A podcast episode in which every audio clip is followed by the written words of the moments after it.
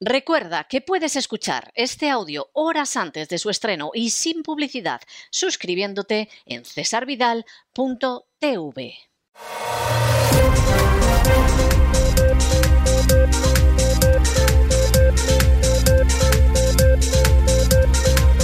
Las noticias del día. Estamos de regreso y estamos de regreso después de ese editorial que hemos dedicado a ese magnífico estudio que ha realizado la Universidad de Sydney, precisamente para mostrar cómo lo que hizo la Inquisición ya en el siglo XVI finalmente sigue teniendo unas consecuencias pésimas sobre España a bastantes siglos de distancia. Alguno dirá, leyenda negra, leyenda negra. Bueno, pues miren ustedes, es que se da la circunstancia de que hay afirmaciones que se repiten mucho y son totalmente falsas. Por ejemplo, cuando uno dice inquisiciones en todas las religiones. No, no. Históricamente solo ha habido una Inquisición que ha sido la Inquisición de la Iglesia Católica desde el 1184 hasta bien avanzado el siglo XIX en que cambió el nombre y dejó de ejecutar a gente, porque en fin, ya resultaba feo que se siguiera ejecutando a gente. En España dejó de ejecutar gente bien avanzado el siglo XIX. El último mártir de la Inquisición fue un protestante español que se llamaba Cayetano Ripoll. Y esto se produjo a lo largo de siglos. Uno puede decir, bueno, tampoco es que fueran muy tolerantes los ortodoxos en el este de Europa. Es posible, hubo episodios de intolerancia, pero jamás crearon una institución como la Inquisición. Tampoco lo hicieron las iglesias reformadas. Por no hacerlo, no lo ha hecho ni el judaísmo ni el islam. La idea de crear una institución específicamente para perseguir y encima a sus correligionarios, para torturarlos, confiscarles los bienes y darles muerte, eso es algo exclusivo de la Iglesia Católica. De manera que, en primer lugar, no vengamos diciendo, no, las inquisiciones. No, no, es que no ha habido nada más que esa. No se da ni en el Islam. El Islam habrá podido alternar periodos de bastante tolerancia con periodos de una intransigencia terrible, pero jamás creó una Inquisición. Y por supuesto el judaísmo tampoco. El judaísmo, en un momento determinado, uno podrá decir, bueno, pero al pobre Espinosa lo expulsaron de la sinagoga, lo azotaron. Es cierto. Pero no lo detuvieron, no le quitaron sus propiedades, no lo sometieron a tortura y no lo quemaron. Y por supuesto, no existía una institución dedicada a eso.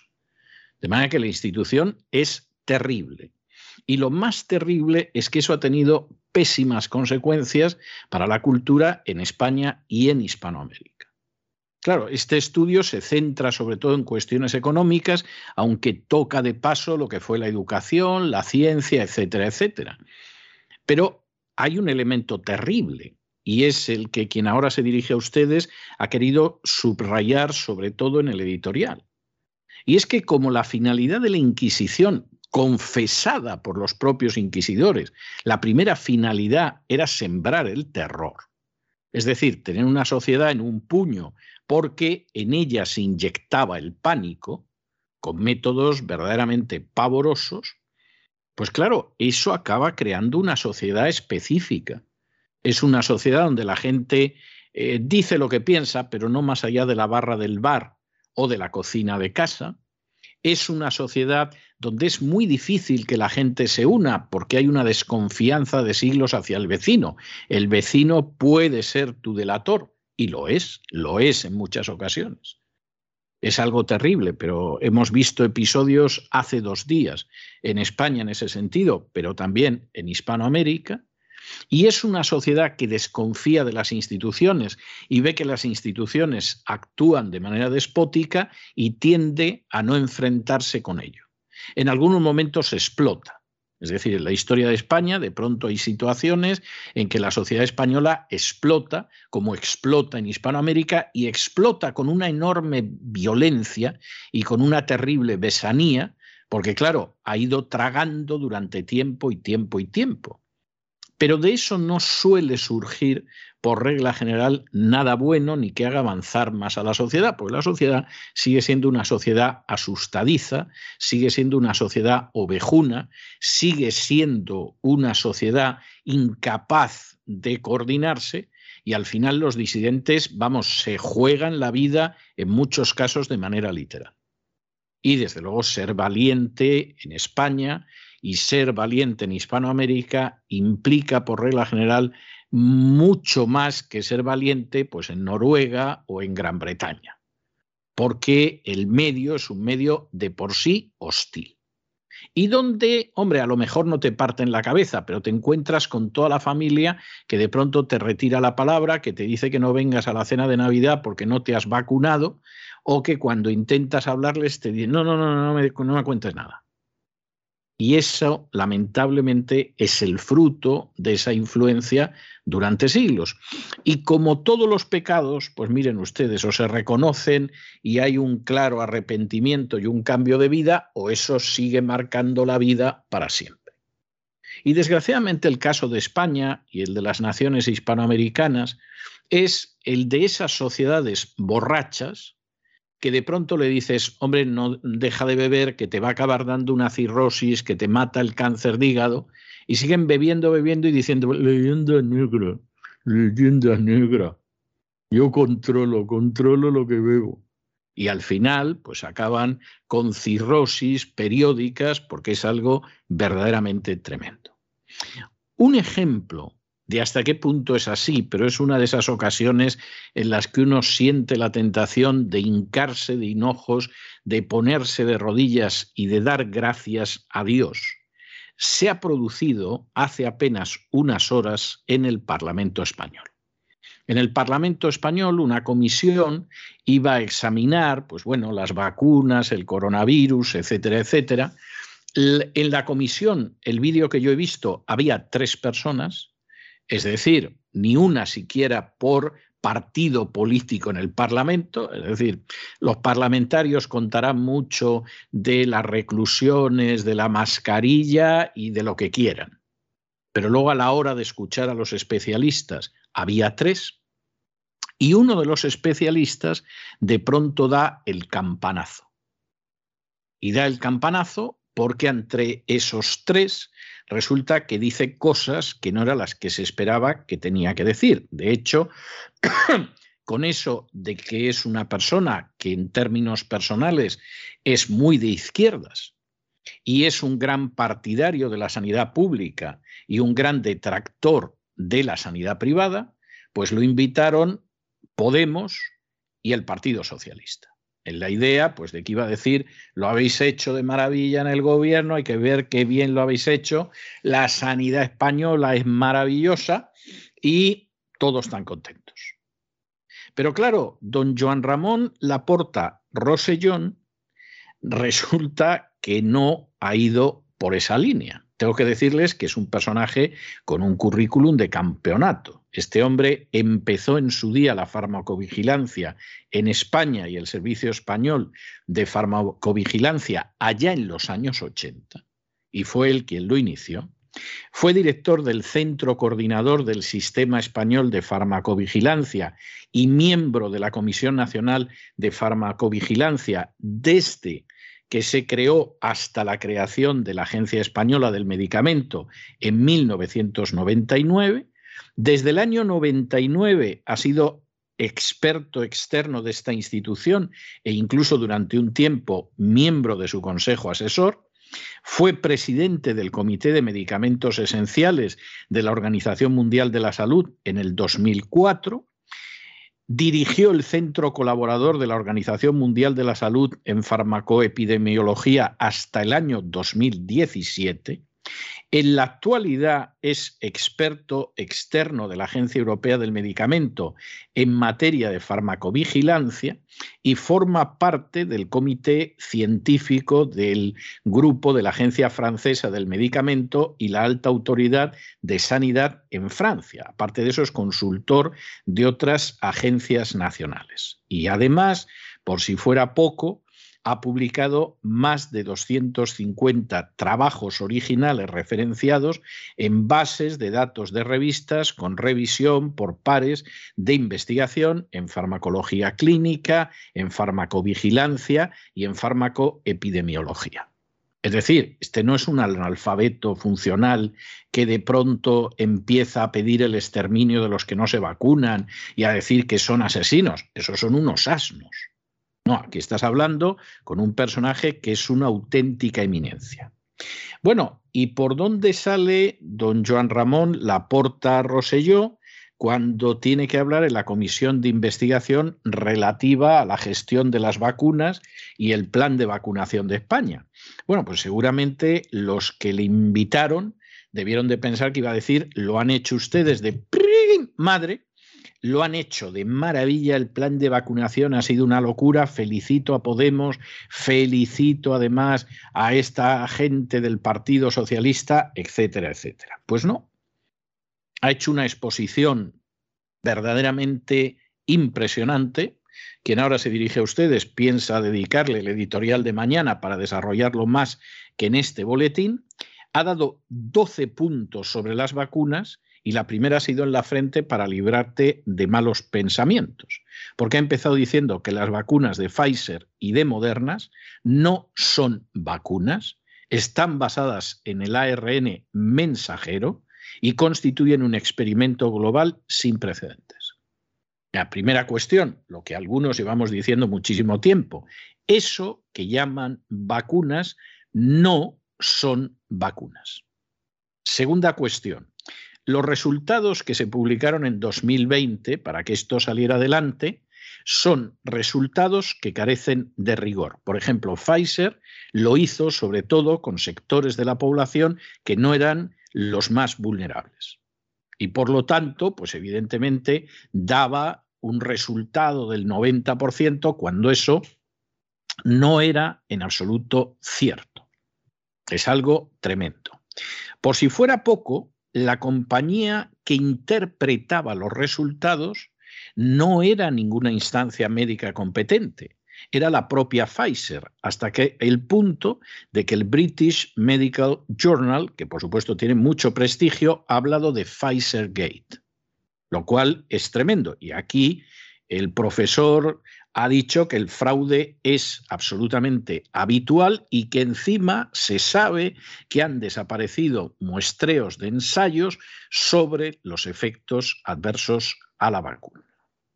Por si todo esto fuera anterior, que ya es para desconfiar mucho, además eh, ha señalado, este ha sido el punto quinto, verdaderamente tumbativo, que los estudios no muestran de ninguna manera que las vacunas salven vidas. Eso es mentira. Es verdad que hay bocachanclas que van diciendo eso y encima motejan de asesinos, de ratas, etcétera, a los que no se lo creen, pero porque son unos ignorantes prostituidos hasta la médula. Pero la afirmación realmente del profesor no ha podido ser más contundente en este sentido. Los estudios no muestran que las vacunas salven vidas. Eso es mentira. Y además, para terminarlo de arreglar, los resultados tienen que ser revisados por expertos con transparencia y Pfizer lo que ha demostrado es que no quiere revelar el resultado de las vacunas y si no llega a ser por un juez americano que le ha obligado, Pfizer jamás, jamás, jamás se atrevería a sacar eso. De hecho, pretende que salga ya a la vuelta de unos años. Después de indicar que además los resultados tienen que venir corroborados por la práctica, y aquí no han sido corroborados, al mismo tiempo ha indicado que hay una serie de incertidumbres que han seguido absolutamente ahí y que parece que no han servido de nada de cara a lo que hacían los gobiernos. Por ejemplo, se sabe ya que a los seis meses de la segunda dosis disminuye el efecto de la vacuna. Y las compañías farmacéuticas han aprovechado esto no para reconocer que lo que llaman vacuna no funciona, sino para decir que la gente se tiene que estar vacunando toda su vida y, por supuesto, tirar adelante con lo que hay.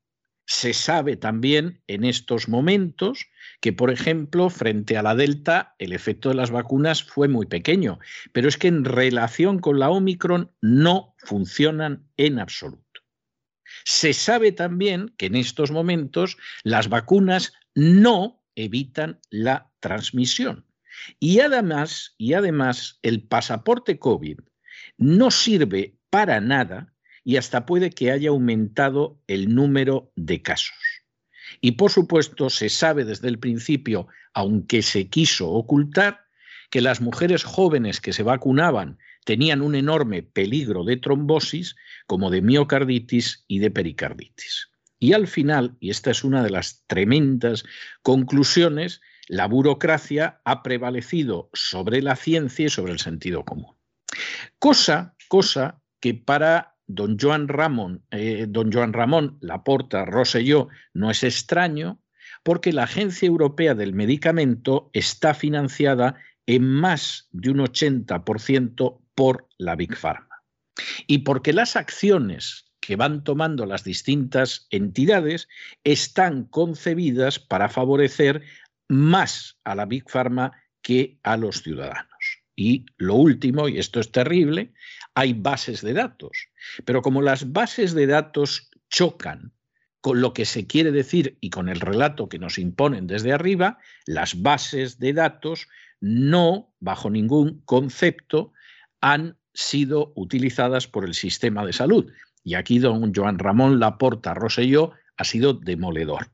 El sistema de salud en España, del que se le llena la boca tanto a la gente para justificar los robos, los atracos, los espolios y los saqueos de los sicarios de la agencia tributaria, ese sistema de salud es un sistema de salud que se dedica a comprar humo a precio de oro. Y cito eh, textualmente lo que ha dicho en comisión parlamentaria el señor Laporta Roselló.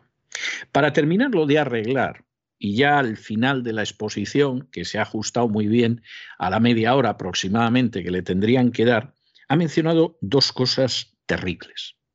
Ha hablado de la muerte de los ancianos en las residencias en una proporción que multiplica por 57, 57 se dice pronto, la gente que ha muerto en el resto de la población. Y aquí ha señalado algo que se le llena a uno la sangre en las venas. Y es como muy buena parte de la medicación, ha mencionado incluso los medicamentos, muy buena parte de la medicación que se administra a los ancianos en las residencias en realidad es una manera de empujarlos hacia la muerte. Tanto la medicación que se les da a veces para que no se orinen, como la medicación que se les da para que, por ejemplo, se estén quietecitos y callados, porque son psicofármacos, eso provoca una serie de reacciones en el organismo de los ancianos que al final acaban muriendo como mueren. Y junto con esto, y yo creo que ha sido la gran consumación de la exposición de don Joan Ramón Laporta Rosselló, al final ha señalado cómo hay un conflicto de intereses absolutamente intolerable, inmoral, pero innegable, entre los médicos y la Big Pharma. Y los médicos, en vez de cumplir con su deber, lo que han hecho ha sido efectivamente abrir el camino para que la Big Pharma se llene los bolsillos, aunque eso lo paguen con la salud e incluso la vida los ciudadanos. Ya se pueden ustedes imaginar que escuchar este testimonio con una persona que lo dice de manera tranquila pero firme, punto tras punto, de manera sistemática, que en 30 minutos resume buena parte de lo que, por ejemplo, en este programa venimos diciendo desde hace muchísimo tiempo, por un lado es estimulante. Es decir, dices, bueno, aquí hay alguien que dice la verdad. Y además hay alguien que dice la verdad con una autoridad médica infinitamente mayor que la que puede tener, por ejemplo, quien ahora se dirige a ustedes, o don Lorenzo Ramírez o cualquier otro colaborador del programa. Es una persona que por razones profesionales, de trayectoria profesional, evidentemente sabe mucho mejor todo. Hay alguna cuestión que nosotros hemos podido no mencionar, pero que en cualquier caso la exposición es inatacable. Dices, esto no lo ha escuchado nadie. No han querido escucharlo. Han preferido ser unos auténticos nazis llamando asesinos y satanizando a los que no se ponían de rodillas ante un relato falso desde arriba hasta abajo. Y han preferido llamar al exterminio y al asesinato de aquellos que no se rendían como ellos. Porque al final las furcias mediáticas y las furcias políticas no es que se sientan satisfechas porque las paguen mejor o peor por ser unas furcias, sino que además lo que no podían tolerar es que hubiera gente íntegra, gente decente y gente que lo que buscaba era la verdad y que descubierta la verdad la han estado anunciando 24 horas al día. Al final muchas furcias no soportan que haya mujeres decentes. Todas tienen que ser unas furcias y abrirse de piernas por algún tipo de estipendio, porque si no, quedan mal. Y esto ha quedado muy claro y ha quedado muy de manifiesto durante estos dos años de auténtica tiranía y despotismo, de rendición de médicos, de políticos, de periodistas a los intereses de una Big Pharma absolutamente desalmada, sin decencia e inspirada solo por el deseo de llenar sus arcas. Esa es la triste realidad. Y desde luego uno se queda sorprendido cuando de pronto ves a este señor, a la porta Roselló, diciendo la verdad de una manera tan contundente y en 30 minutos. Y además abriendo la puerta para decir cómo han muerto esos ancianos en las residencias. Que, por cierto, no se ha conseguido que se abra una sola comisión de investigación en un solo Parlamento autonómico. Porque se votaba sí en un sitio y el mismo partido te votaba no en otro y al final no salía ni en un sitio ni en otro. Y son decenas de miles de ancianos que posiblemente en la mayoría de los casos o fueron asesinados o fueron dejados morir o se los trató de tal manera que al final el resultado fue el mismo, la muerte. Y aquí hay gente que tiene que responder por esto. Es verdad que en España hay una tradición trasladada a Hispanoamérica de que nadie responda por nada, ¿eh? salvo que te pille un estallido ahí social, sangriento, irracional, lo más seguro es que no te pase nada. Toda tu vida rindiéndote a la Big Pharma para que la Big Pharma se llene las arcas con el sufrimiento de los demás, cuando no con la destrucción de la salud y de la vida de los demás, ¿de qué vas a hablar tú? Para eso tienes una bata blanca y eres médico. ¿Qué vas a denunciar tú si eres una furcia mediática que das coberte porque llevas prostituido décadas? ¿Qué va a hablar el político de turno? Que lo único que hace es obedecer las instrucciones que le dan desde arriba. Y claro, esto es algo terrible, pero de pronto ves esto y dices, Dios santo, llevamos diciéndolo muchísimo tiempo. Nos han echado de YouTube por decir esto han llamado a nuestra muerte, nos han llamado asesinos, bebelejías, como a la poca parte de la población decente que ha querido resistir frente a este engaño. ¿Y cuánta gente había en la comisión parlamentaria? Tres y la de Podemos intentando ver cómo reconducía todo porque no era lo que se esperaba. Y a ver, doctor, ¿nos puede usted decir algo bueno de la sanidad pública? Porque la sanidad pública es la importante y en el fondo le hemos traído para que venga usted y diga que lo hemos hecho de maravilla. Y con lo que ha dicho quedamos como asesinos y quedamos como colaboradores de una acción que tiene el resultado de la ruina de la salud y de la muerte de millones de personas. Hombre, diga usted algo a favor de la sanidad pública, que es por lo que le conocemos. Y esto demuestra algo que es muy importante, pero claro, en una sociedad como la española o como la hispanoamericana, resulta muy difícil de entender porque después de siglos de división y de terror entre buenos y malos, los buenos son los míos, los malos son los de enfrente, pues no se puede entender. Pero aquí lo que demuestra este episodio además, y es para reflexionarlo, es que en última instancia hay gente decente y gente indecente. Y la gente indecente puede estar en la derecha y en la izquierda, y de hecho lo está.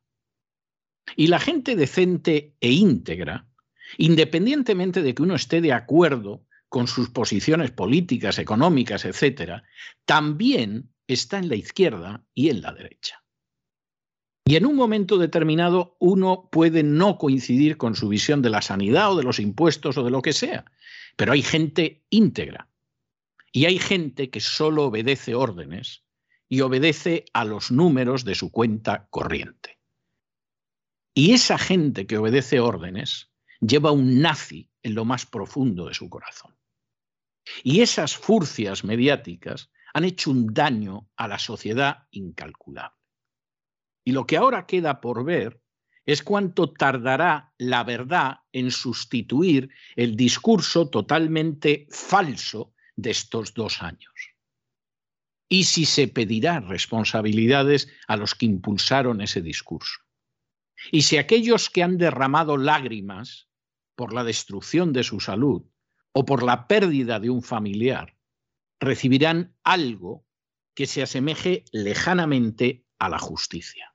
Eso es lo que está por ver. Analizamos este tema y otros temas que les afectan, pero muy, muy seriamente, con la ayuda absolutamente inestimable de María Jesús Alfaya. María Jesús, muy buenas noches. Muy buenas noches, César. Muy buenas noches a nuestros estimados oyentes de La Voz. Datos escalofriantes que les hemos avanzado también en este programa desde hace años. Les hemos advertido. Se lo resumimos y entramos al fondo del asunto. El profesor don Joan Ramón Laporte Roselló ha afirmado durante su intervención en una comisión de investigación del Congreso que las vacunas no son vacunas, sino medicamentos dirigidos a las células. Algo experimental. Ha dicho también que las vacunas no salvan vidas y que la vacunación generalizada es un experimento global sin precedentes en la historia de la humanidad. También cuestiona la vacunación en niños y adolescentes teniendo en cuenta que no existen ensayos clínicos sobre los efectos secundarios. Este profesor, investigador, don Joan Ramón Laporte Rosselló, fue invitado a participar en la comisión de investigación relativa a la gestión de las vacunas y el plan de vacunación en España, invitado por Podemos y por el Partido Socialista. Después de presentarse, de proporcionar su currículum, que más adelante les vamos a relatar, este investigador afirmó firmemente que no tiene conflictos de intereses con la industria farmacéutica o con los productos sanitarios. Ha dicho cosas realmente fuertes, cosas que están siendo ocultadas a la ciudadanía, cuestiones muy relevantes para la vida de los ciudadanos. Hemos extraído algunos fragmentos de esta relevante intervención de la que los medios de comunicación vendidos a las farmacéuticas, porque les financian a la mayoría, no se han hecho eco. Es más, si han hablado de esta comparecencia es para denostar a este investigador y llamarle negacionista. Incluso el Partido Socialista y Podemos quienes invitaron a este investigador, no han dicho esta boca es mía sobre la gravedad de lo que ha alertado este profesor Laporte. Este profesor, entre otras cosas, es profesor honorario de la Universidad Autónoma de Barcelona y habló de las siguientes cuestiones. De la farmacovigilancia de las vacunas y el papel de las agencias reguladoras EMS y EMA, con los aspectos relacionados con la campaña de vacunación y los derechos de la propiedad intelectual. El profesor comenzó explicando lo siguiente. La Agencia Española y la Agencia Europea, en materia de farmacovigilancia, los comparecientes en esta comisión han desarrollado los complejos mecanismos y procedimientos de coordinación para hacer frente a la epidemia del COVID-19, procedimientos pero escasos resultados si se efectúan los relativos a la alta tasa de vacunación. Hay que tener en cuenta, decía, que la vacunación no deja de ser una variable instrumental, pero no una variable de resultados. El resultado es la prevención de la enfermedad y la prevención de la muerte. Este profesor, mediante documentos fehacientes, ha dado muestra de la gravedad de lo que ha ocurrido y de lo que sigue ocurriendo en relación con las medidas tomadas en relación a la denominada pandemia por COVID-19, sobre la gestión y sobre la vacunación. Datos escalofriantes como los siguientes. Los últimos informes de farmacovigilancia de la Agencia Española el último publicado el pasado 26 de enero, que recoge los efectos adversos de las vacunas hasta el pasado 9 de enero, certifica que ha habido 55.000 notificaciones de efectos adversos a las vacunas. De ellos, 375 tuvieron desenlace mortal y más de 11.000 fueron calificados como graves. Y definen como graves que hayan provocado larga hospitalización, que hayan dado lugar a discapacidad o malformación congénita que ponga en peligro la vida del paciente o que resulte mortal. Repetimos, efectos secundarios que han sido notificados. No se cuentan los no notificados o que no han sido relacionados directamente con la vacunación. Escuchamos en este sentido al investigador Laporte. Análogamente, los informes de farmacovigilancia de la Agencia Española, el último, el duodécimo, publicado el pasado 26 de enero, informan de más de 55.000 notificaciones recibidas de efectos adversos de las vacunas hasta el 9, el 9 de enero de 2022.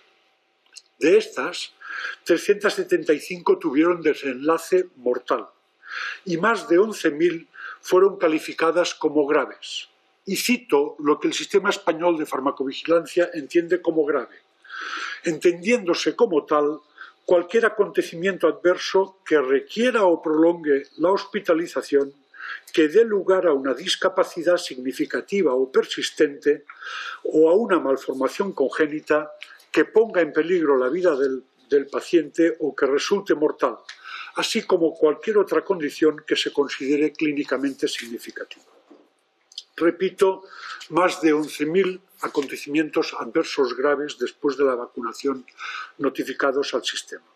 Además, explicaba la peligrosidad de vacunar a niños cuando este medicamento experimental no ha sido probado tampoco en ellos y no entiende cómo continúan las campañas de vacunación de niños, incluso bebés, en todo el mundo. En el mes de enero se han certificado 900 efectos adversos en menores de 20 años y los informes no citan los efectos adversos. Le escuchamos. La publicación de estos datos puede ser vista como un ejercicio de transparencia, pero la realidad es que a falta de más detalles son difícilmente interpretables. Por ejemplo, a pesar de que en esta fecha se estaba iniciando la vacunación infantil y de adolescentes, en enero, y de que se citan casi 900 efectos adversos en menores de 20 años, el informe no comenta los casos en este grupo de edad, precisamente el que concita mayores incertidumbres sobre la conveniencia de la vacunación. La transparencia no consiste solamente en subir informes técnicos a la web, que también, sino sobre todo en iluminar, en ayudar a dirigir la mirada y en ayudar a comprender. De lo contrario, se siembra el terreno para que proliferen la desconfianza y las suspicacias. ¿Quién sabe si por una intención de esconder la información en una montaña de datos, o quizás porque se entiende equivocadamente que esta comisión no es el foro para debatir cuestiones técnicas, este tipo de datos no han sido presentados ante sus señorías, de modo, de modo que la propia comisión no ha tenido una oportunidad de preguntar sobre el uso que se hace de ellos. Este investigador ha querido dejar claro que las mal llamadas vacunas no son vacunas. Recuerda que las de Pfizer y Moderna introducen tecnología nunca usada en terapéutica y menos en vacunaciones masivas. Esto quiere decir, añadía, que la vacunación masiva supone un experimento global sin precedentes en la historia de la humanidad. Señorías, les quiero comentar algunas cuestiones técnicas que puede entender cualquier ciudadano, que creo que, les pueden ser útiles. Doce consideraciones me parecen oportunas sobre la farmacovigilancia de las vacunas.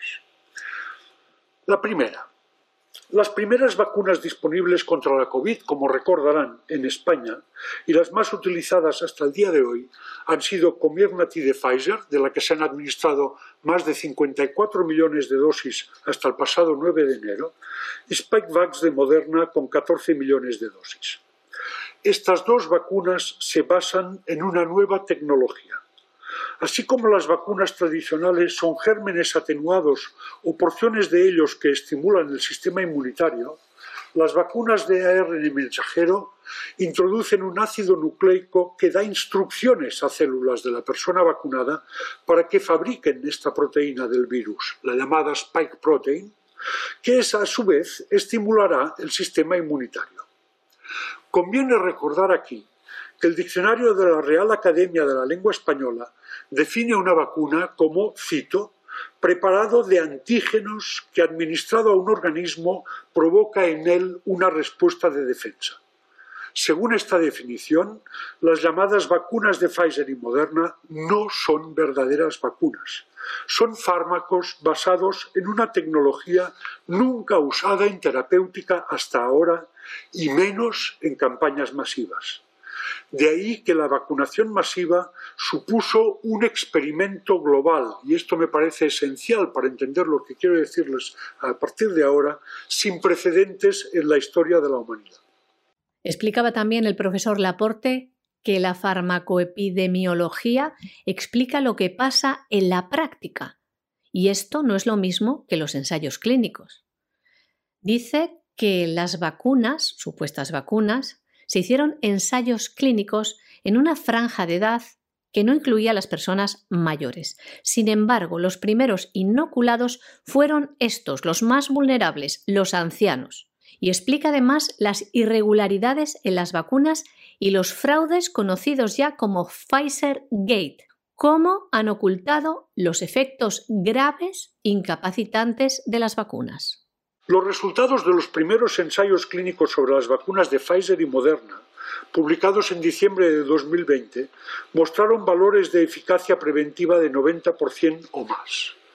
Parecían muy convincentes y el mundo comenzó a respirar, nunca mejor dicho, con la perspectiva de las vacunas y a suspirar también por ellas pero debíamos ser conscientes de que entrábamos en un experimento preventivo vacunal global por su extensión y por la nueva tecnología que entrañaba.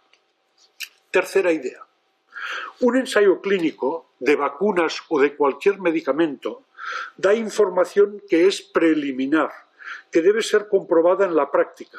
Esto es la farmacoepidemiología, comprobar lo que ocurre en la práctica, que no es lo mismo que los ensayos clínicos. Por ejemplo, en el ensayo clínico sobre la vacuna de Pfizer-BNT, con más de 43.000 participantes, solo 5 de estos 43.000 eran mayores de 85 años y solo un 4% mayores de 74 años. Un ensayo clínico hecho en poblaciones que no eran las más vulnerables a la enfermedad. Sin embargo, como todos sabemos, la vacunación en España comenzó en los mayores de 80 años y la primera persona vacunada que ha sido recordada en esta comisión tenía 96 años cuando recibió la primera dosis. Una persona no representada en los ensayos clínicos sobre las vacunas. Cuarta consideración.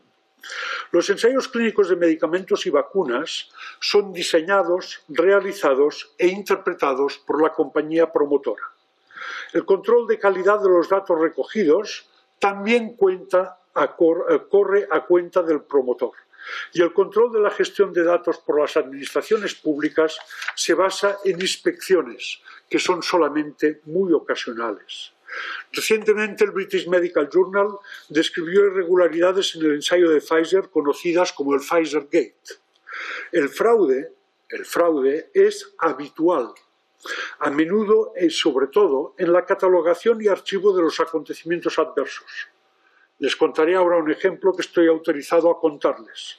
El equipo RX-ISC, como is RISC en inglés, riesgo con una X de prescripción médica, se autodescribe como un grupo de expertos médicos de alto nivel de reputación internacional en la detección precoz de efectos adversos de medicamentos y en la mitigación de sus riesgos, farmacovigilancia y atención de pacientes. Fue constituido en 2012 y dirigido por el profesor David Healy de la Universidad McMaster de Canadá.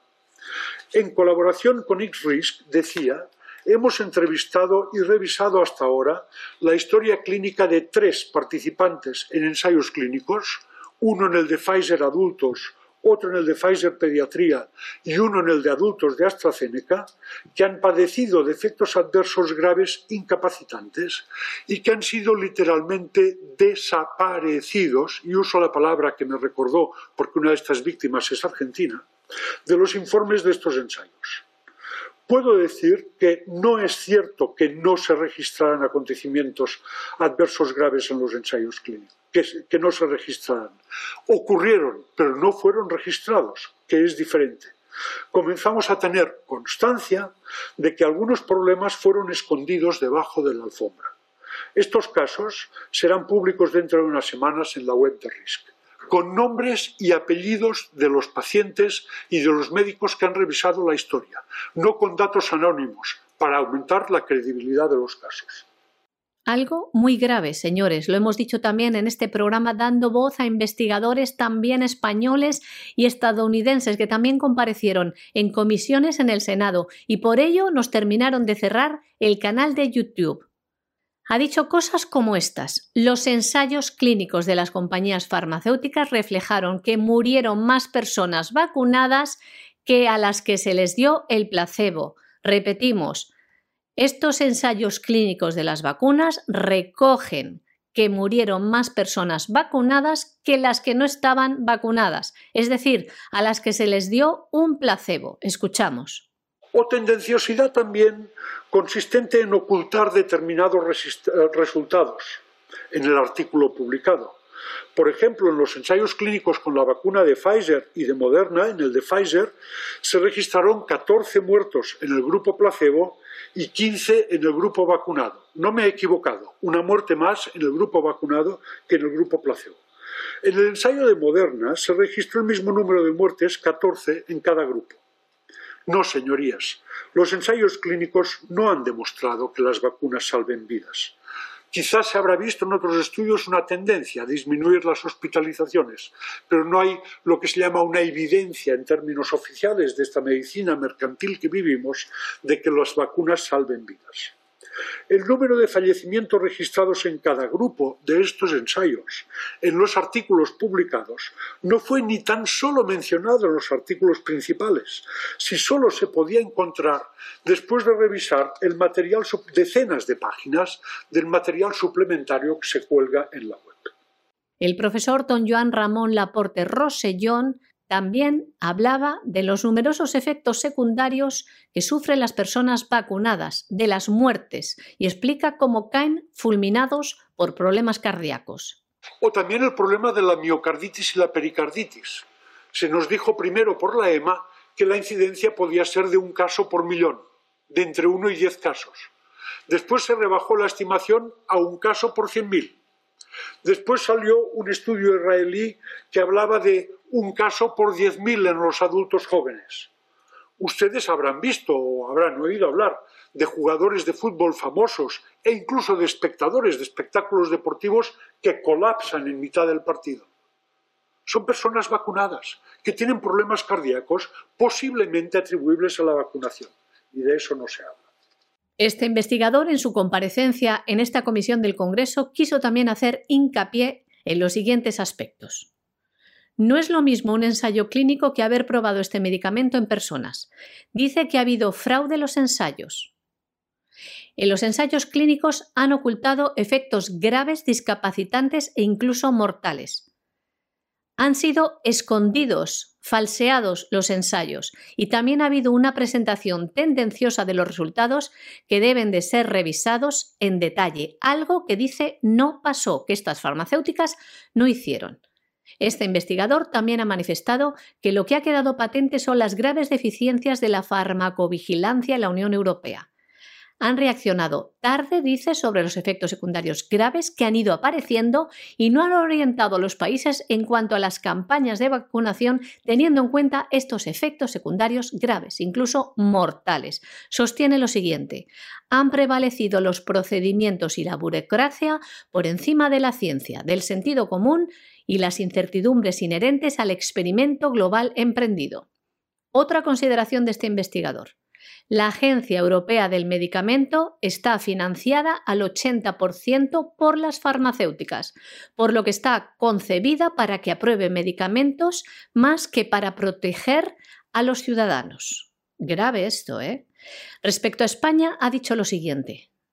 No se ha hecho uso de las bases de datos en España para hacer un seguimiento de los efectos secundarios. Esto es un reflejo de la falta de voluntad o del Sistema Nacional de Salud para ser un productor de conocimiento, sino que es un mero receptor, un comprador ignorante que paga humo a precio de oro. Esto no lo dice cualquiera, lo dice un experto en este campo.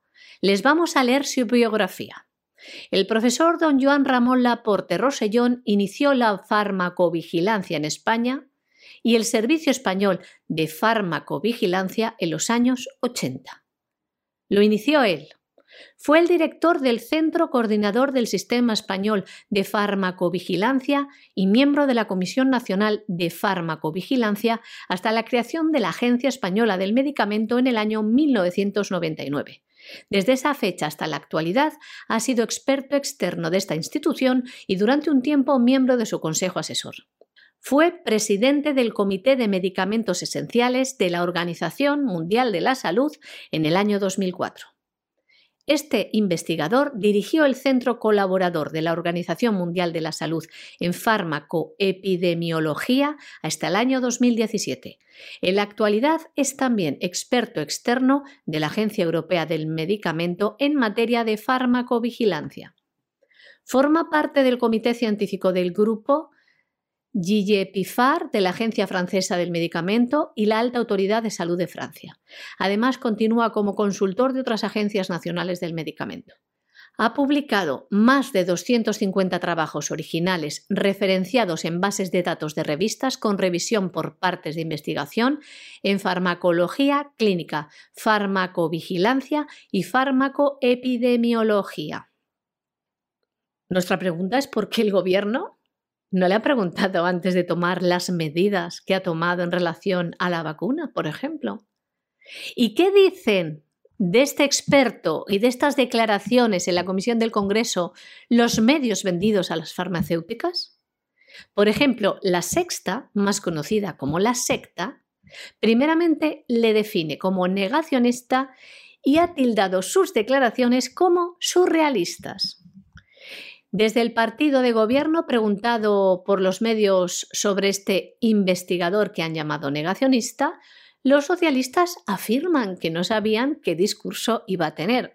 Seguro que si saben el discurso que iba a tener no, les permiten no le permiten hablar. ¿Y qué han dicho los socialistas? Únicamente han resaltado de su intervención que lo que pide este invitado es mayor rigor a las agencias y transparencia de datos. Sí, pero como ya han escuchado, no ha dicho únicamente eso. Bueno, y la segunda noticia es una noticia maravillosa también, otra de esas noticias que con un par de noticias como estas, vamos, ríete tú de cualquier tesis doctoral que se escriba sobre España, porque un par de noticias de estas te dice mucho más. Bruselas, es decir, la Unión Europea, expedienta a España por no cumplir con las normas de protección de denunciantes de corrupción. Se supone que hay gente que en un momento determinado denuncia la corrupción y es una denuncia efectivamente íntegra y decente. Estos no son los babosos, aduladores, ayudantes de los sicarios buscabonus de Hacienda, que de pronto llaman a la agencia tributaria y dicen que tengo un vecino que tiene un restaurante que para mí, y ahí llega el buscabonus y le quiebra la vida al vecino. No, esos son, una, esos son unos personajes a los que no se puede calificar, surgidos directamente del ADN de la Inquisición. Aquí estamos hablando de la persona que en un momento determinado se da cuenta de que el alcalde, el concejal de urbanismo, el diputado, el ministro está inmerso en la corrupción 10 metros encima de las orejas. ¿Y qué pasa con esa gente? ¿Esa gente tiene algún tipo de protección? En España está perdido. Como se le ocurra denunciar cualquiera de esas cosas, no tiene ningún tipo de protección. Oiga, pero es que esta persona resulta que nos ha descubierto que se llevan una comisión del 3% y eso lo tenemos que pagar todos. Pobre de él. Claro, esto es una vergüenza, porque esto indica que efectivamente, pues bueno, en muchos casos ni siquiera tenemos que perseguir al que denuncia la corrupción. ¿eh? En algunos casos se le persigue, se le denuncia o incluso se le envía una inspección de Hacienda. Pero hay casos en que ni siquiera tenemos que hacerlo. Con que se dé cuenta de la que le va a caer encima, como se le ocurra informar a la Administración de Justicia de la gente que roba, cómo roba, cómo se lo llevan, etcétera, ya no lo hace. Esto sin contarles, y les podríamos contar muchos casos, de la gente que en un momento determinado llega ante los tribunales y dice, oiga, que hay una inspección aquí de la agencia tributaria contra este y este y este poder y la han frenado. A ver si va a pasar como con Puyol, que cuando caduque ya el delito, cuando prescriba el delito, van a decir, tenía el delito, pero se nos ha pasado, ha prescrito y no pasa nada. Y los tribunales, ni caso. Y las distintas ramas de la administración, ni caso. Y la agencia tributaria, siempre tan rápida a la hora de vaciar los bolsillos de sus víctimas, ni caso.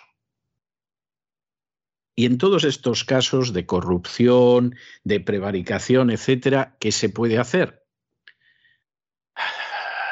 Pues Bruselas dice, ¿cómo no se les cae a ustedes la cara de vergüenza a la hora de dejar desprotegida a la gente que en un momento determinado denuncia la corrupción? Y la respuesta sería fácil, porque no queremos que denuncien la corrupción, pero bueno, en Bruselas, ¿qué están pensando?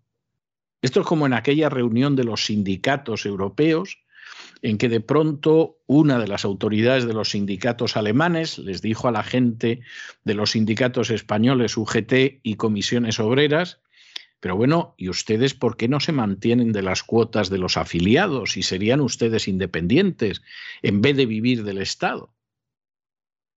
Y los otros pensarían, pero el tonto del alemán este el cabeza cuadrada este no se da cuenta que de donde sacamos dinero es precisamente de los bolsillos de los contribuyentes, porque como tengamos que vivir de nuestros afiliados, vamos, nos tenemos que ir todos a poner a, a buscar trabajo. Y claro, son de esas preguntas que el que formula la pregunta no se lo explica, pero el que conoce España o conoce las naciones al sur del Río Grande, inmediatamente dice, pero hombre, ¿cómo puede ser así de ingenuo y así de inocente como para formular esa pregunta? La Comisión Europea ha abierto un procedimiento de sanción contra España por no trasladar a tiempo a su legislación nacional la norma europea para proteger a los denunciantes de casos de corrupción y otros delitos que afecten a intereses de la Unión Europea, una directiva que los países deberían haber aplicado el pasado mes de diciembre. El gobierno español reconoció ya a finales de año que la transposición llegaría con retraso porque quedaban algunos flecos que esperaban resolver al inicio del año 2022 para iniciar la tramitación aunque esperaban dar tal paso antes de que el Ejecutivo Comunitario abriera el expediente sancionador. Sin embargo, como ve, la Comisión finalmente ha iniciado la primera fase del procedimiento enviando una carta de emplazamiento a las autoridades españolas. A partir de ahora, el Gobierno tiene un plazo de dos meses para responder a Bruselas y explicar el estado en que se encuentran los trabajos para transponer la directiva. Si cumplido este plazo la Comisión no da por buenas las explicaciones españolas, aún podría dar un nuevo plazo similar mediante el envío de un dictamen motivado que detalle los problemas antes de llegar a la tercera y la última fase de un procedimiento que supone elevar el caso al Tribunal de Justicia de la Unión Europea. La norma europea para proteger a los delatores de infracciones del derecho comunitario prevé mecanismos para ayudarles a denunciar de manera interna o externa sin sufrir represalias de sus empleadores, por ejemplo, creando canales seguros. Bueno, y nos vamos a Hispanoamérica y concretamente nos vamos a detener en Nicaragua, porque el gobierno de Nicaragua, que cada vez aprieta más las tuercas, porque tiene una situación que no es tan buena como cuando llegó al poder ahora por segunda vez Daniel Ortega, ha decidido que va a controlar seis universidades que al parecer son relativamente críticas. Esto es vergonzoso. Quiero decir, el hecho de que de pronto el gobierno decida que efectivamente las universidades te las voy a controlar, sobre todo porque de las universidades me salen estudiantes díscolos y, y todo lo demás, es vergonzoso. Pero no crean ustedes que es mucho mejor en otros países. Echen ustedes un vistazo a España. Las universidades están muy controladas y la posibilidad de libertad de expresión está controladísima. Intenten ustedes en una universidad vasca recordar a las víctimas de la organización terrorista ETA o cuestionar el discurso nacionalista oficial. Intenten ustedes en una universidad catalana cuestionar el discurso nacionalista oficial. Intenten en otras universidades pues plantearse que eh, determinado discurso podemita es inaceptable le pueden a usted partir la cabeza literalmente. ¿eh? Aunque sea miembro del Congreso, puede llegar y encontrarse ahí con los camisas pardas de la izquierda o de la derecha o del nacionalismo vasco o catalán, que al final hay que suprimir la conferencia porque se la revienta. Y uno dirá, hombre, ¿no es igual que lo de Daniel Ortega? No, no es igual, es cierto. Los de Daniel Ortega han llegado a la conclusión de que si controlan solo un escalón más arriba, no tienen que mandar a nadie a que parta la cabeza a alguien. Aquí, como controlan, pero un escalón más abajo, lo mismo sale el grupo y te revienta el acto que te revienta a golpes. Es algo tremendo. Y es de estas noticias que efectivamente son absolutamente penosas, pero que al mismo tiempo, evidentemente, son de esas situaciones eh, pues muy, muy comprometidas en relación con, con la libertad de expresión. Y la universidad, por supuesto, es de esas zonas donde la libertad de expresión no la quiere nadie. Cuando yo llegué por primera vez a la universidad, de esto hace muchos años, en el año 1975, con Franco vivo y con un régimen que era una dictadura, aunque algunos se empeñen en decir que no lo era, los pasillos de las facultades estaban patrullados por parejas de policía con casco. Y era algo clarísimo y en cuanto que se producía el más mínimo, pero el más mínimo eh, atisbo de que podía haber algo que no encajaba con la dictadura, pues la policía empezaba a dar golpes. A veces se colocaba en la puerta del aula y cuando iban saliendo los estudiantes, si te daban, te habían dado y punto final. Y entonces era, era una situación verdaderamente tremenda. De manera que, en fin, eh, al final no hay dictadura alguna que esté dispuesta a permitir que haya libertad en la universidad. Y eso pasa por el nombramiento de profesores, por el control de lo que dicen y por si acaso se les ocurren otras cosas. Casi casi lo que sorprende es que Daniel Ortega, siendo lo que es y lo que siempre ha sido, haya tardado tanto en tomar esta decisión. Legisladores nicaragüenses han aprobado una ley que permite al Estado hacerse cargo de seis universidades que el gobierno cerró la semana pasada por manifestaciones en contra de la administración del presidente Daniel Ortega. El 13 de diciembre se canceló la personería jurídica de la Universidad Hispanoamericana y ahora le ha tocado el turno a centros universitarios privados como la Universidad Politécnica Nicaragua, que fue donde surgió, desde donde surgió, las manifestaciones estudiantiles antigubernamentales en el año 2018. También ha ido contra la Universidad Nicaragüense de Estudios Humanísticos, contra la Universidad Católica Agropecuaria del Trópico Seco, contra la Universidad Popular de Nicaragua y contra la Universidad Paulo Freire. En total fueron 16 las asociaciones, también sin ánimo de lucro, que fueron despojadas el 2 de febrero del año 2022 por el régimen de su personería jurídica, la mayoría dedicadas a la educación y vinculadas a la Iglesia Católica. Hay que decir que los estudiantes y los centros de educación superior jugaron un papel clave en las protestas hace cuatro años en todo el país, que fueron una amenaza para el gobierno dictatorial de Ortega. Más de 300 personas murieron durante la represión posterior. Aparte, el gobierno también ha despojado a seis universidades extranjeras de sus permisos de operación dentro de Nicaragua argumentando que habían violado la ley. Bueno, y nos encontramos con una situación totalmente delicada en estos momentos porque resulta que el gobierno del Salvador ha decidido enviar buques militares a las aguas territoriales de Nicaragua, a 30 millas de las costas de Nicaragua, de tal manera que esto cuestiona el tratado que en su momento, hace relativamente poco, el tratado de límites que firmaron Nicaragua y Honduras para el Mar Caribe y el Golfo de Fonseca. Esta es, este es un antiguo contencioso que afecta a estas tres repúblicas de Centroamérica.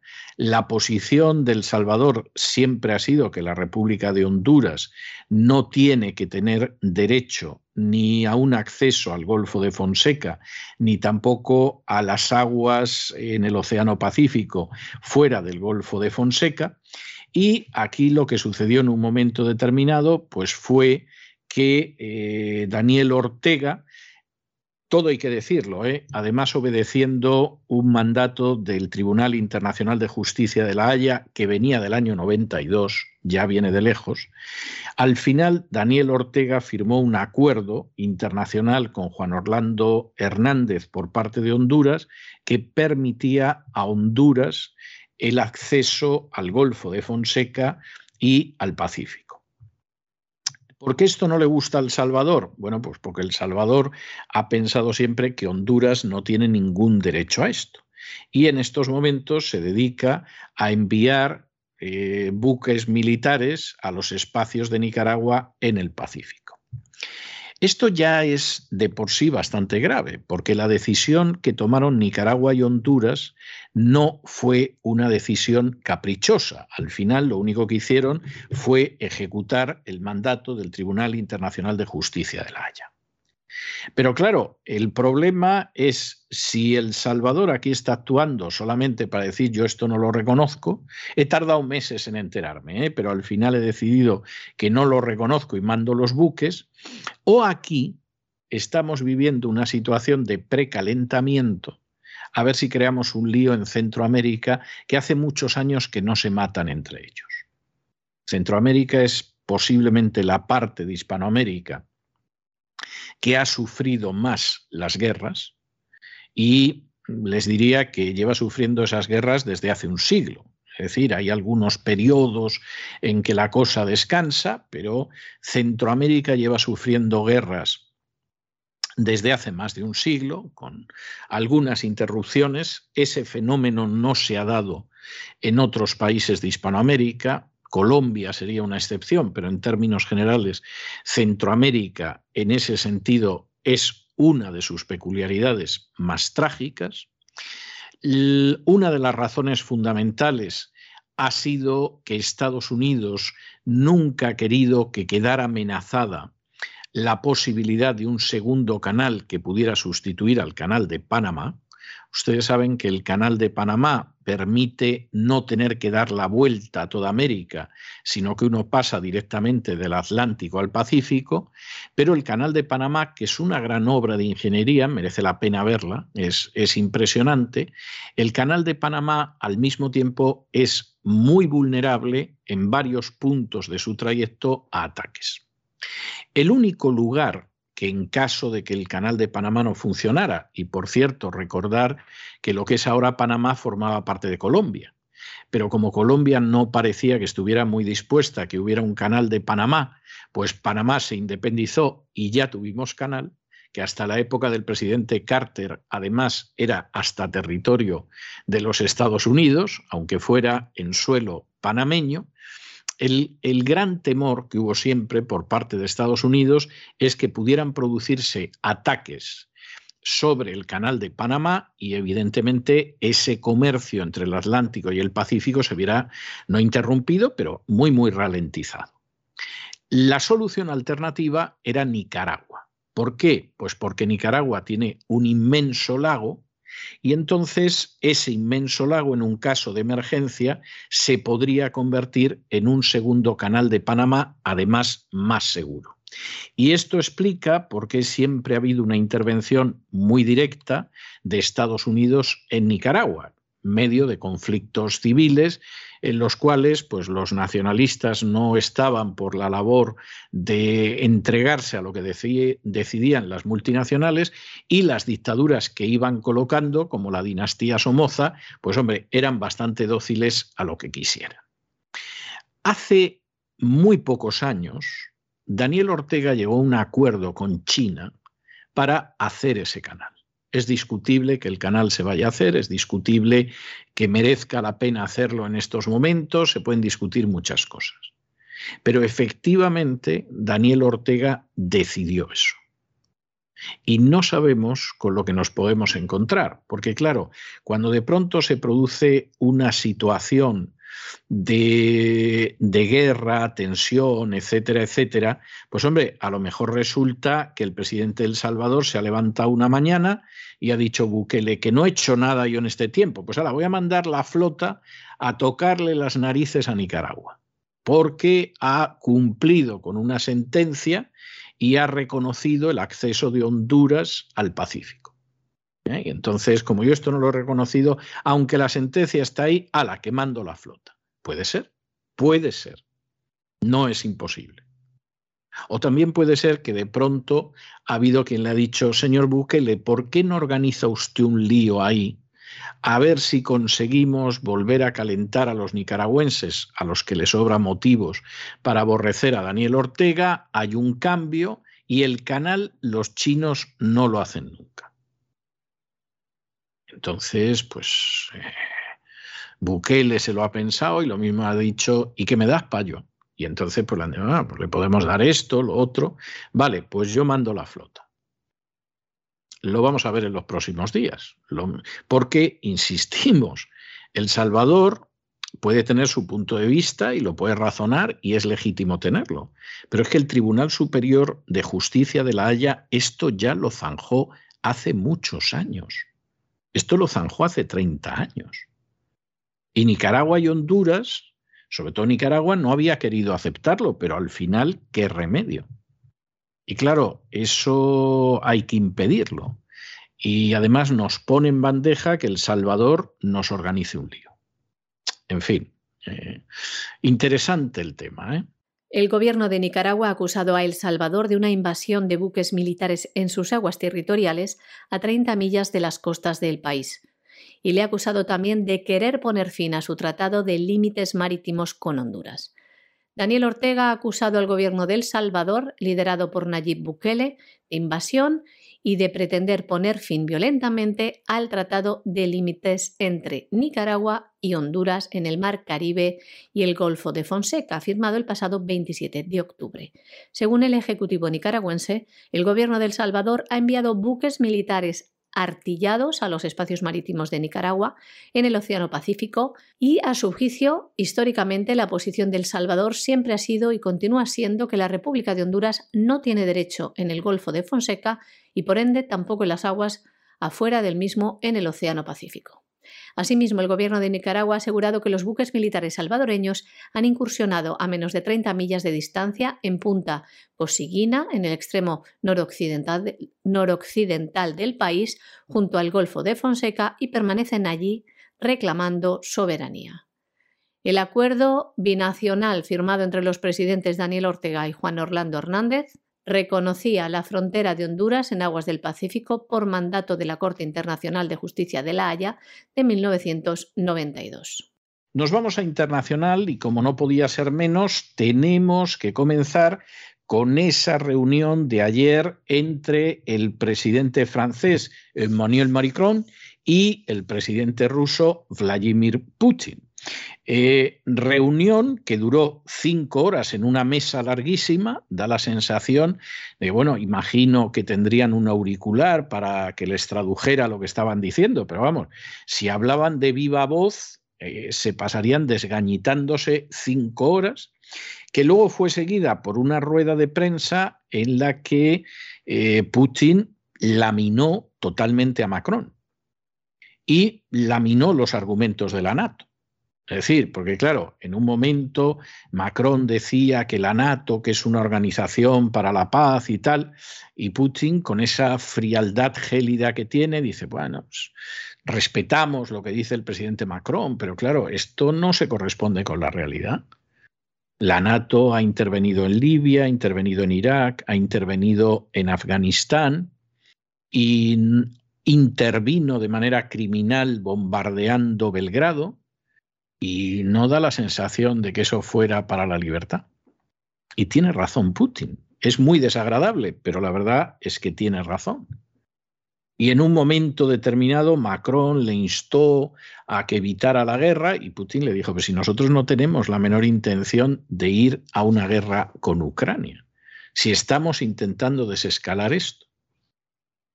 Y en un momento determinado Macron dice, bueno, es que la integridad territorial de Ucrania, Crimea, y el otro dice, bueno, ustedes es que se empeñan en no recordar que el gobierno ucraniano fue víctima de un golpe de Estado en el año 2014. Luego puede usted decir que después hubo elecciones, etcétera, etcétera, pero en el 2014 hubo un golpe de Estado. Y para asegurar nuestra situación y asegurar la de muchos rusos que viven en Ucrania, claro que entramos en Crimea, que además ha sido siempre parte de Rusia. Y la verdad es que yo no sé Macron con qué cuerpo se habrá ido después de la entrevista con Putin. Hoy tenía que tener, eh, hoy tenía la entrevista con Volodymyr Zelensky, la había tenido, perdón, con Volodymyr Zelensky, empezó a contar que bueno, que iban a hacer todo lo posible para mantener la mediación entre Rusia y Ucrania, pero la verdad es que si se molestan ustedes en ver la, rueda de prensa, Putin sigue siendo tremendamente contundente en sus argumentos, eh, es bastante claro que dejó expuesto con mucha elocuencia que si Ucrania entraba en la NATO, eso iba a llevar a un enfrentamiento entre Rusia y la NATO, eh, fue bastante claro en el sentido de que Rusia no pensaba ir a una guerra, pero que desde luego si pretendían en algún momento de los de la NATO atacarla, pues por supuesto se iba a defender y iba a responder y la verdad es que estuvo muy contundente. Macron estuvo flojete, pero bueno, es que Macron es muy flojete, las cosas como son. Y, en fin, quiso ir en plan de mediateur y la verdad es que hizo un papel Maricron eh, bastante, bastante, bastante flojito, las cosas como son. Mientras que la rueda de prensa permitió que Putin eh, expusiera una serie de puntos de vista que al menos a juicio de quien ahora se dirige a ustedes tiene una solidez, pero como dicen los británicos, como la roca de Gibraltar. El presidente de Francia, Emmanuel Macron, ha acusado este martes a Rusia de querer presionar a la comunidad internacional y ha aplaudido la sangre fría de Ucrania ante la presión militar rusa en su frontera. En la rueda de prensa posterior a su encuentro, con el presidente de Ucrania, Vladimir Zelensky, en Kiev, Macron ha asegurado que París continúa decidido a hacer todo lo posible para mantener la mediación entre Rusia y Ucrania, un día después de visitar la capital rusa para reunirse con su homólogo ruso Vladimir Putin. Macron ha dicho que los resultados tardarán en producirse porque aquí dice estamos hablando de un orden construido tras la Segunda Guerra Mundial ha considerado, no obstante, posible avanzar en las negociaciones de paz entre Rusia y Ucrania. Zelensky, por su parte, ha asegurado que Kiev y París continuarán su cooperación para lograr la devolución de los territorios ocupados por Rusia en Ucrania. Asimismo, ha subrayado que él y Macron tienen una visión común en torno a las amenazas de seguridad y los retos actuales de Ucrania, Europa y el mundo. Decían, requieren unidad, nuevos enfoques preventivos y liderazgo europeo. También ha resaltado el apoyo mundial que tiene Ucrania del mundo. El presidente francés ha asegurado que recibió garantías en su reunión con Vladimir Putin de que no habrá un deterioro ni una escalada en torno a Ucrania. Por su parte, Putin ha dicho que si Ucrania se une a la OTAN e intenta recuperar Crimea militarmente, los países europeos también se verán arrastrados a una guerra contra Rusia en la que no habrá ganadores. El mandatario ruso se dirigió a los periodistas para señalar que Les leemos, por supuesto, el potencial de una organización conjunta como la OTAN y el de Rusia no son comparables, y agregó, Entendemos que Rusia es una de las principales potencias nucleares e incluso está por delante de muchas en algunos componentes de la modernidad. No habrá ganadores, se verán arrastrados a este conflicto contra su voluntad. Además, el presidente ruso explicaba los peligros de la entrada de Kiev en la Alianza Atlántica del siguiente modo. Los documentos doctrinales de Ucrania detallan que Rusia es el enemigo y que la devolución de Crimea por medios militares es posible. Imaginen que Ucrania es miembro de la OTAN. El artículo 5 no ha sido derogado. Al contrario, el presidente de los Estados Unidos, Joe Biden, ha dicho recientemente que el artículo 5 es un imperativo absoluto y que se aplicará. Además, Vladimir Putin decía que en este caso habrá un enfrentamiento militar entre Rusia y la OTAN. Asimismo, Putin subrayó que no considera que Moscú haya violado la integridad territorial de Ucrania y explicaba Tomaron el poder allí por la fuerza. Tuvimos que proteger a los habitantes de Crimea. Y añadía, Occidente ha apoyado el golpe de Estado en el país eslavo. Y concluía diciendo esta comparecencia tras su reunión con el presidente Macron. Les leemos. ¿Hemos realizado alguna operación en Crimea o en cualquier otro lugar con un país normal, con un gobierno normal? No, nunca lo hicimos, ni siquiera lo hemos considerado. ¿Por qué los países occidentales apoyaron el golpe de Estado? A partir de aquel momento, para nosotros el poder en Ucrania, la fuente de poder es el golpe de Estado, no la voluntad del pueblo.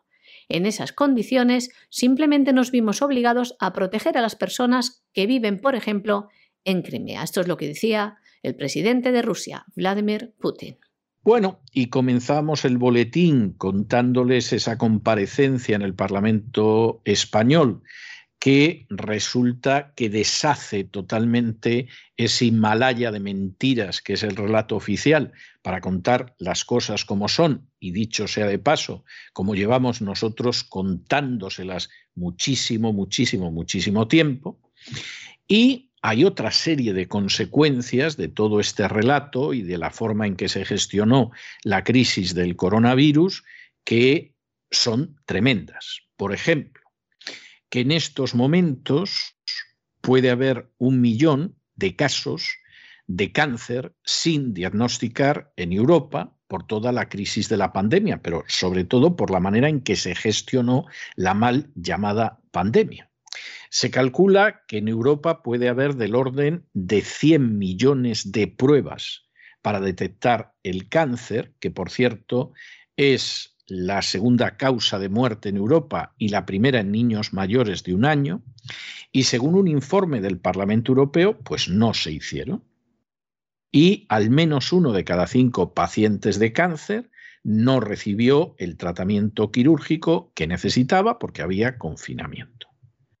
Y es muy posible, porque esta es otra de las cifras terribles, que nos encontremos con cerca de medio millón de muertos en Europa este año, simplemente porque tuvimos una crisis del coronavirus que no se trató como había que tratarse, que paralizó la sanidad y que va a tener la consecuencia, pues cerca de medio millón de personas que van a morir de cáncer en Europa este año, según manejan los cálculos eh, determinados especialistas. Añadan a esto ustedes todas las otras enfermedades que no se han atendido. Es decir, una serie de enfermedades que como estábamos en esta historia y estaban las enfermeras grabando cómo bailaban dentro de la clínica y la gente aplaudiendo desde los balcones y todo este tipo de cosas, pues no se han atendido tampoco y que por supuesto se van a traducir en un deterioro gravísimo de la salud de millones de personas y posiblemente en la muerte también de millones de personas. Al final, mantener la mentira, no haber querido profundizar la verdad, haber sustituido a técnicos decentes por furcias mediáticas, por furcias médicas y por furcias políticas, va a hacer que le haya costado la vida y que le siga costando a millones de personas, y no precisamente por el coronavirus. Esta noticia es un reflejo de la nefasta gestión de la conocida como pandemia del COVID-19 en todo el mundo. Más muertes, no solo por COVID. Un millón de casos de cáncer no fueron diagnosticados en Europa por la desatención sanitaria en la llamada pandemia. Esto impidió hacer 100 millones de pruebas de detección de esta enfermedad, que hay que decir que es la segunda causa de muerte en el continente y la primera en niños mayores de un año. La primera causa de muerte en niños. Son datos de un informe europeo del Parlamento Europeo. Otra de las terribles conclusiones de este informe es que uno de cada cinco pacientes de cáncer no recibió a tiempo el tratamiento quirúrgico o de quimioterapia que necesitaba durante los confinamientos. Absolutamente criminal. Y hasta aquí hemos llegado nosotros con nuestro boletín de esta noche. María Jesús, muchas gracias, muy buenas noches. Muchas gracias César, buenas noches también a los oyentes de la voz. Y ustedes ya lo saben, no se vayan, no se vayan porque es martes. Y los martes tenemos programa doble y sesión continua de economía. En unos instantes está con nosotros don Lorenzo Ramírez y vamos a elevarnos en el despegamos para ver la situación económica en el globo. Pero es que luego llega don Roberto Centeno con la economía que se fue y nos va a contar pues cosas que desgraciadamente no se han ido. De manera que no se vayan, que regresamos enseguida.